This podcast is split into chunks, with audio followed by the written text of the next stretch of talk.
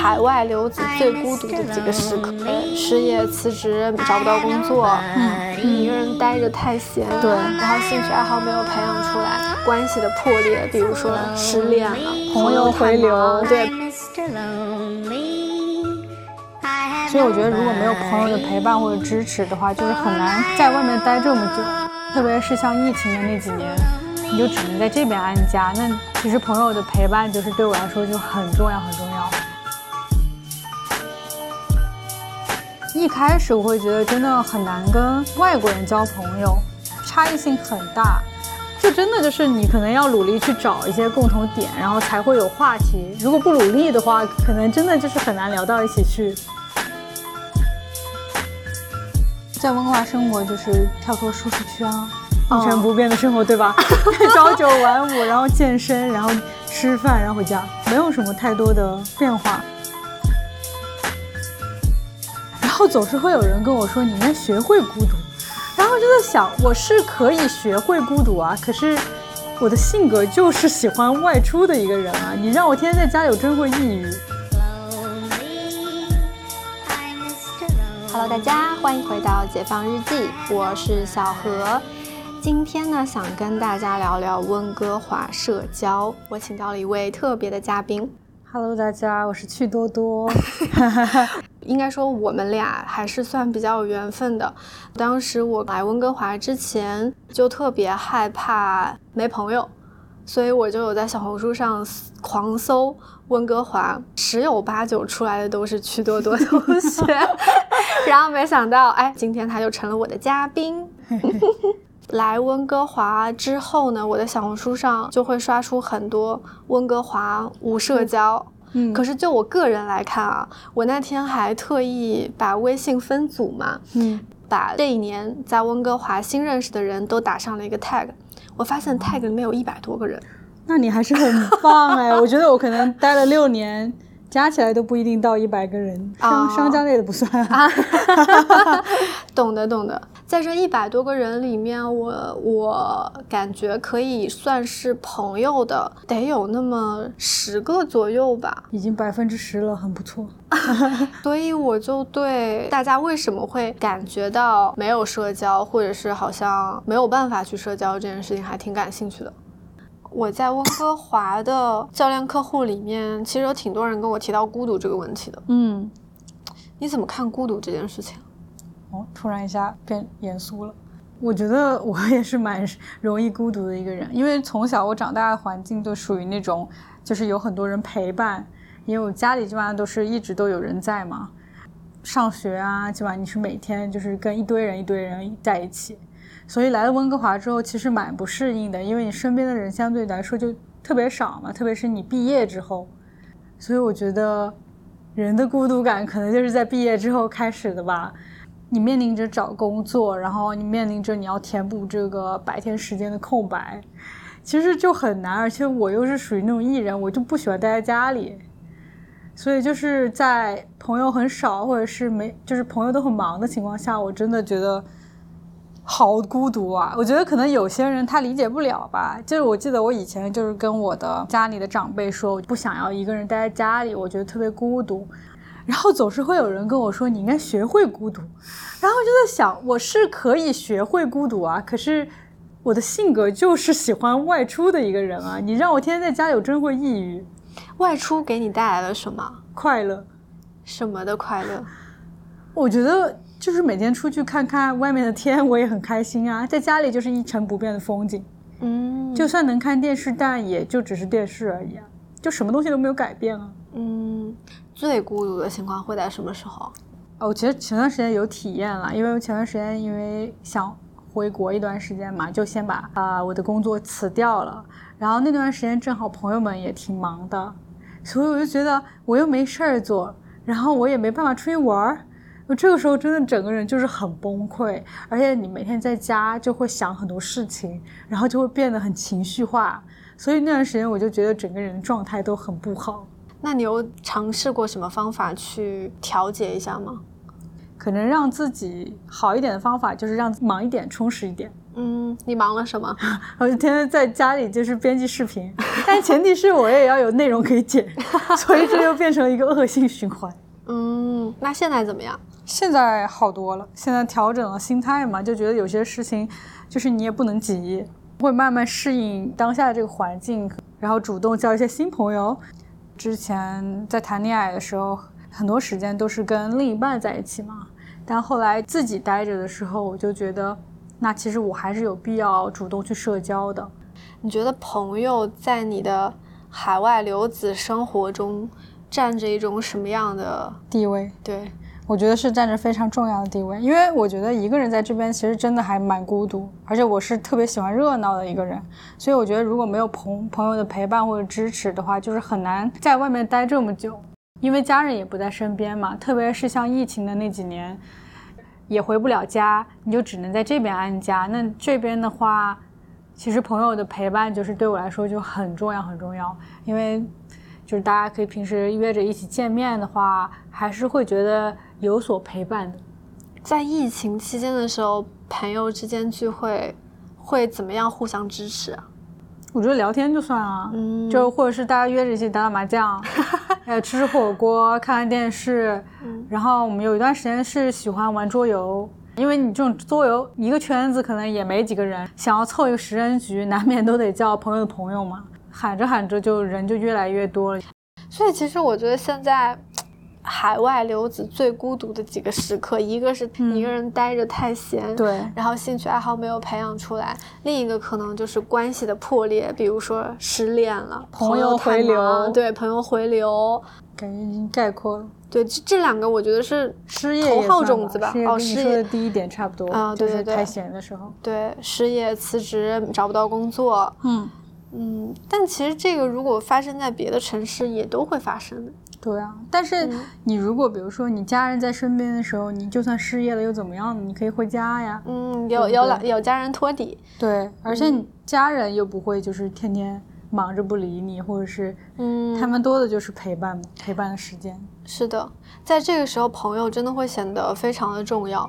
嗯嗯，我记得我印象比较深的就是最近的几个教练会谈里面，我都会去 check 他们的 social support system，他们的社会支持系统是不是完备的。嗯，因为有的时候你觉得非常无力、无奈，他很有可能就是他的支持系统是不完善的，没有。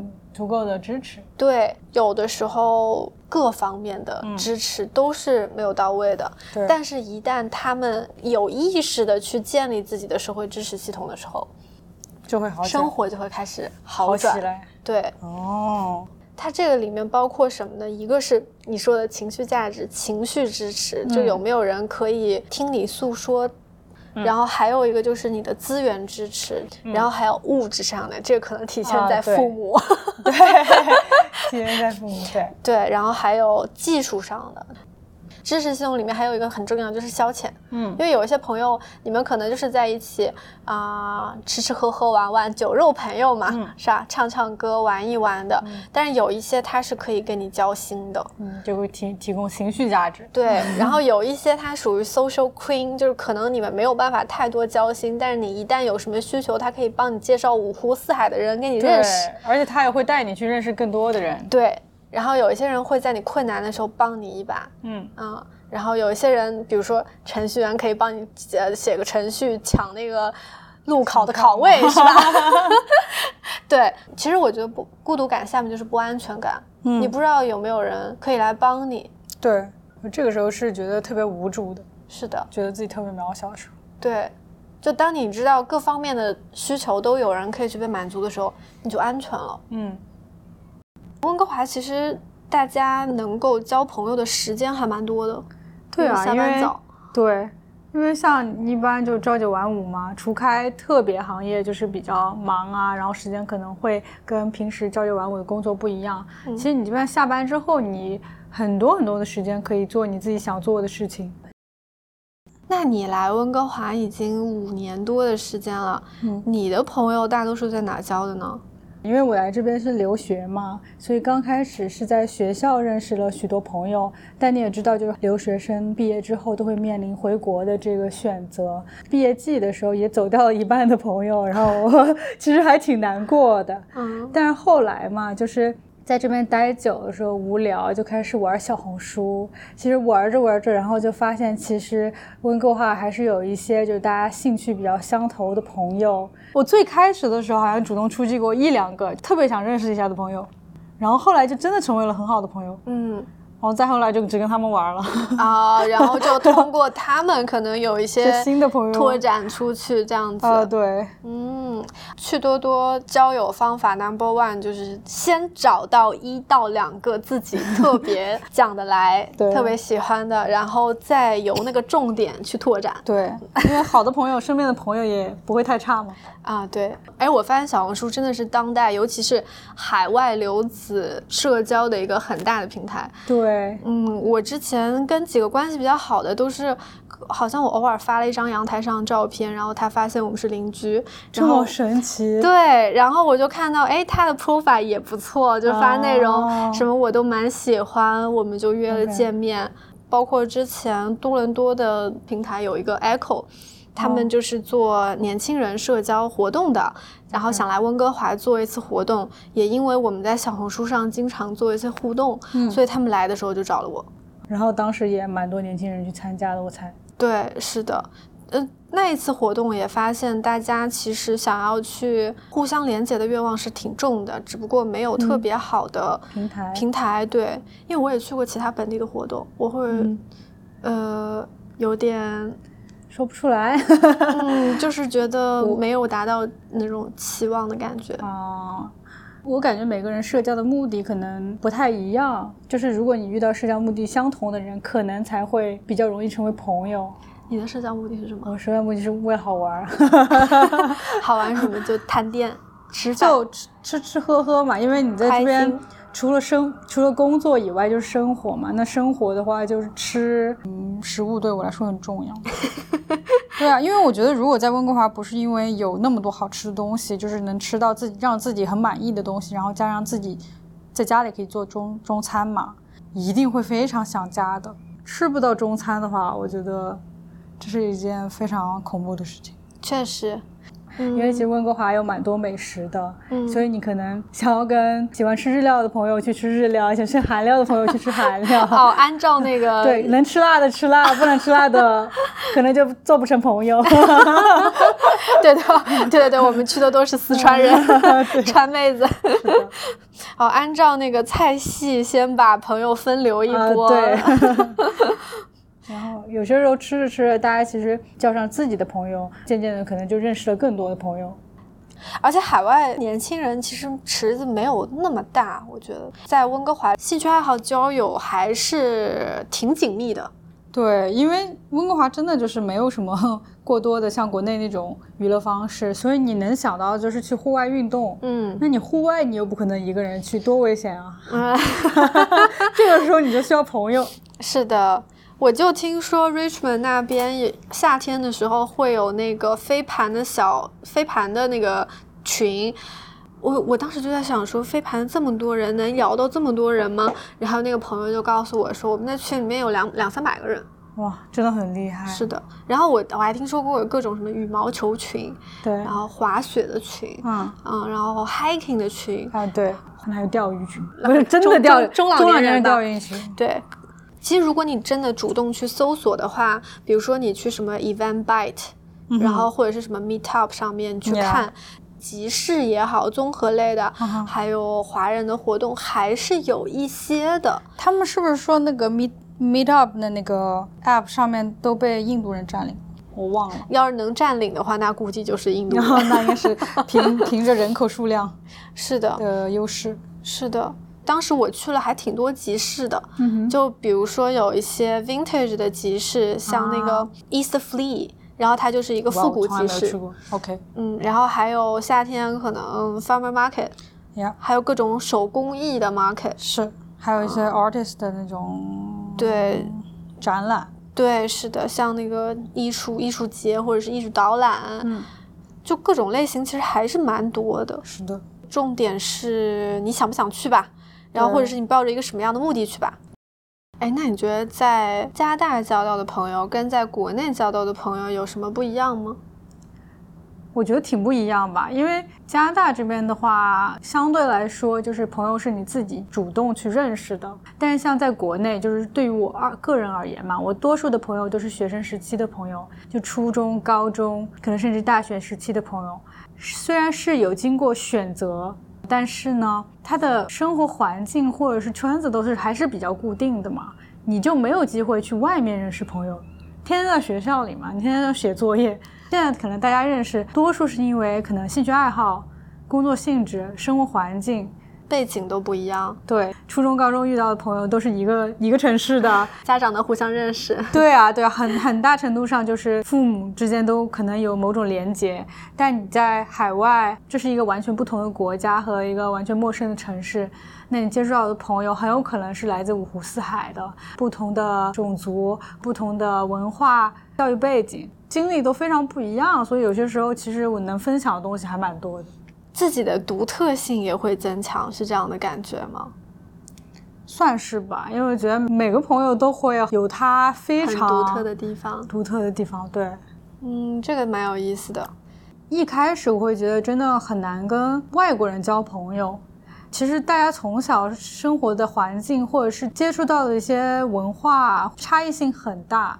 而大家在一个是相对来说封闭的环境下长大的学生，一个是相对自由的环境下长大的学生，大家思想肯定有很大的区别。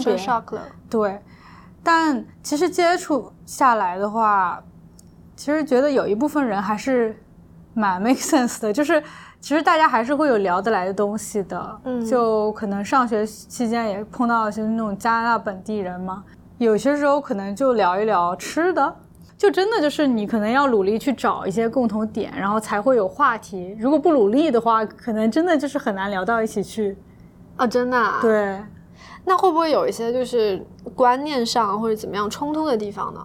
我觉得我自己是一个喜欢避免冲突的人，所以就是如果遇到冲突的观点，我就选择跳过话题，我就可能聊点别的，我也不会去跟人家争执啥的。嗯，那那我是不是可以理解成就是对于。不同文化背景的朋友来说，其实大家可能还是维持在一种比较表面上的关系。你会跟他们交心吗？我觉得亚洲人会更容易交心一点嘛。我现在就是有之前工作认识的有一个印度朋友，其实关系还蛮好的。因为我觉得亚洲的生长环境其实。就是还蛮像，都是亚洲国家，然后大家都是比较 竞争比较激烈的那种环境下长大的嘛，所以其实有很多可以就是聊的东西，嗯，然后再加上我不知道为什么，有时候聊感情啊，或者是聊事业啊，或者聊一些平时的想法啊，我就觉得是能沟通的，就还蛮能沟通的，我就挺喜欢跟他们两个讲这些杂七杂八的东西的，而且一方面也可以顺便提升一下英语能力嘛。我发现你日常的社交还呃，就是你不管是你的目的为了开心也好，还是你在交往中的方式，都是比较轻松的。是，因为我觉得如果目的性太强，或者是你想要达成什么东西的话，就是有功利性的交友的话，会变变得特别累。我觉得你会有，你会不会有什么，就是就比如说 networking 也好吧，就有这种目的性的社交吗？会有啊，因为其实你在不同的行业，你多多少少都会需要你去 networking 啊。像以前工作的时候，如果找新工作嘛，你难免都需要去找你原来的同事。可能就是，其实我们很多那种稍微呃年纪大一点、职位高一点的人，你可能多少需要去 networking。然后这个时候你就强行需要去社交了，但你其实跟他们也没有任何的共同话题。嗯，因为一是年龄段嘛，二是就是你很有可能。你们俩的文化背景完全不一样，嗯，很难聊到一起去，那可能只能投其所好，嗯，就是稍微真诚一点去聊吧，就可能聊职场的话题，需要人家给一点建议啊，那些我觉得还是相对比较容易的。对，这个时候表达你的诉求是比有共同话题来的更重要的。对，嗯，而且我觉得这边我遇到的人，就是稍微就是年龄稍微大一点的人，相对来说还是蛮愿意帮助新人的。是你是指华人还是白人？呃，白人、华人都有啊。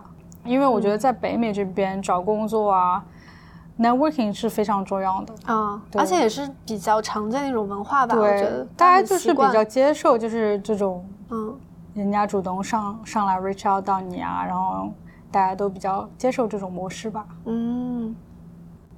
我我之前看到过一句话，就是关于舒适区的那个说法。对于我们这种想要追求变化的人来说，嗯，能够适应不改变的环境、一成不变的环境，其实就是跳脱我们的舒适区。我觉得在温哥华生活就是跳脱舒适圈啊，哦一成不变的生活，对吧？朝九晚五，然后健身，然后吃饭，然后回家，对，没有没有什么太多的变化，唯一的变化就是可能出去旅游的时候。是你得不断的给自己找一些不同出来。对，哎，那我还挺好奇的，你一个 E 人喜欢热闹的人，为什么会选择来加拿大呢？就我当时没考虑这么多因素，我想的是，哇哦，风景真好。因为我当时来 UBC 的一个目的就是，我觉得 UBC 真的好漂亮，嗯然后我就很想来这边上学嘛。嗯然后上完学之后，我就觉得这边其实工作啊、生活环境也挺好的。嗯无聊呢，其实也还好，因为我自己很喜欢户外运动嘛，所以其实哦你一年四季都会有不同的事情可以做，相对来说就没有那么无聊。因为我不喜欢宅宅在家里，嗯，嗯，所以你是来了之后喜欢户外运动，还是你本来就喜欢户外运动？我？本来就很喜欢户外运动，然后很喜欢动的一个人，就是嗯经常我上大学的时候在四川那边就会每每每个假期都会出去旅游，嗯而且散步其实也挺开心的吧，就不一定非要去那种山里面徒步，可能就是你平时在城市里天气好的时候在城市里走走，其实也还蛮开心的。因为我觉得温哥华这个城市呢，它虽然你说它像大都市呢，它也不像纽约那么发达吧，但是它每一个街区都会有它自己比较。它自己独有的一个城市魅力吧，嗯就你比如说你在 downtown 见到的东西和你在 Main Street 那边见到景色或者是感受到的那种氛围就完全不一样。嗯，哎，讲到这一点，我觉得你你这几年通过做博主也好，还有你自己想要走出去的这个兴趣也好，你在城市探索上面还是小有成就的。我很多的种草都是从你那来的。哎呀，因为因为毕竟我自己也是学城市设计这个专业的嘛，所以我自己可能本来就很喜欢 city walk，、嗯，我也是。以前调研啊什么的也会去不同的城市，所以就是就是很喜欢探索城市不同的美吧。啊，哎，那你怎么从城市设计的角度看温哥华？我觉得就是一个天际轮廓线非常完美的一个地方，因为他们当然就是很多开发商也不喜欢这一点嘛，因为他们不想要改变你在每个角度看到的风景，也就是说他们不能建高楼，那开发商肯定不愿意啊。但是呢，它保留了这个城市最美的雪山啊，还有 view 控啊那些，就是因为你在基本上你在好几个角度你都能看到非常美的山，就不会被那些高巨大的高楼大厦给挡住。我觉得这是我最喜欢温哥华的一个地方，特别是我每次从 Broadway SkyTrain Station 那边出来的时候，那边有个大下坡嘛，然后你往当趟那个方向看，看到的景色就超级超级漂亮。嗯，对，我们一路上走过来的时候，你看到你看到雪山啊，看到蓝天啊，就眼睛里面都是那种放光的感觉。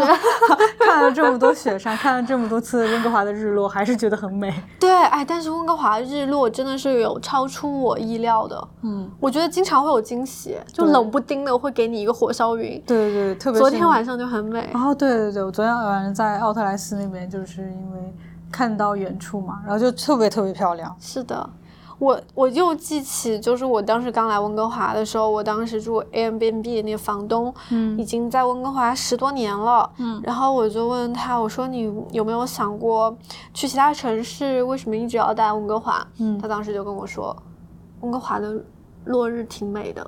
哇哦，我当时还觉得 挺。挺迷惑的，你知道吗？我想说啊，就是因为落日美，所以就是 待一直待在一个地方吗？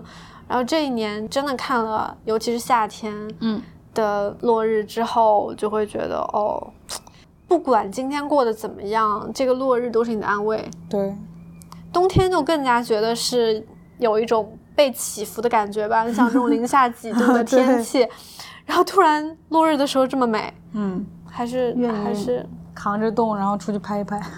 对，是的，所以我们我们来我们来 recap 一下吧。身在海外，有什么可以交点朋友，足以去抵挡那个孤独呢？努力开发自己的兴趣爱好，嗯，然后。通过兴趣爱好去交朋友。Maybe social media 就是一个非常好的一个起点，大家可以尝试着分享自己的生活，不需要就是通过这个去挣很多钱，但是可以通过这个交朋友。哎，对对对，哎，我觉得你已经说完了。嗯，虽然各种营销号都跟你说你必须要带着商业化的目标去开开你的账号，但我觉得你的生活才是最重要的。对啊，我是觉得，虽然我这一年小红书上粉丝也就那样吧，但是我在记录的这个过程中，就可以把我生活中我最快乐的时刻，那些精华都保留下来。对，嗯而且也算自己的一个 folio，就是你你可以看自己去哪里玩过，去哪些店吃过，然后年终总结的时候都有东西可以写。对，不然可能你很多事情做过就忘了嘛。是的，而且你像比如说你在主动出击想去交一些博主朋友的时候，他们也有 portfolio 可以看呢、是不是？就不会直接跟人家说啊，我对你好感兴趣，我可以交个朋友吗？那人家会觉得你不行，就是不不行，谢谢，对呀、我有朋友了，是的，我觉得这个如给大家真的建个群。大家感兴趣可以私信我，然后我们拉个听友群也是可以的。那我们是不是可以收尾了？是的，嗯希望大家在新年交到自己称心如意的朋友。好，那我们这一期就是这样。这里是解放日记，我是小何，欢迎大家继续收听，拜拜。拜拜。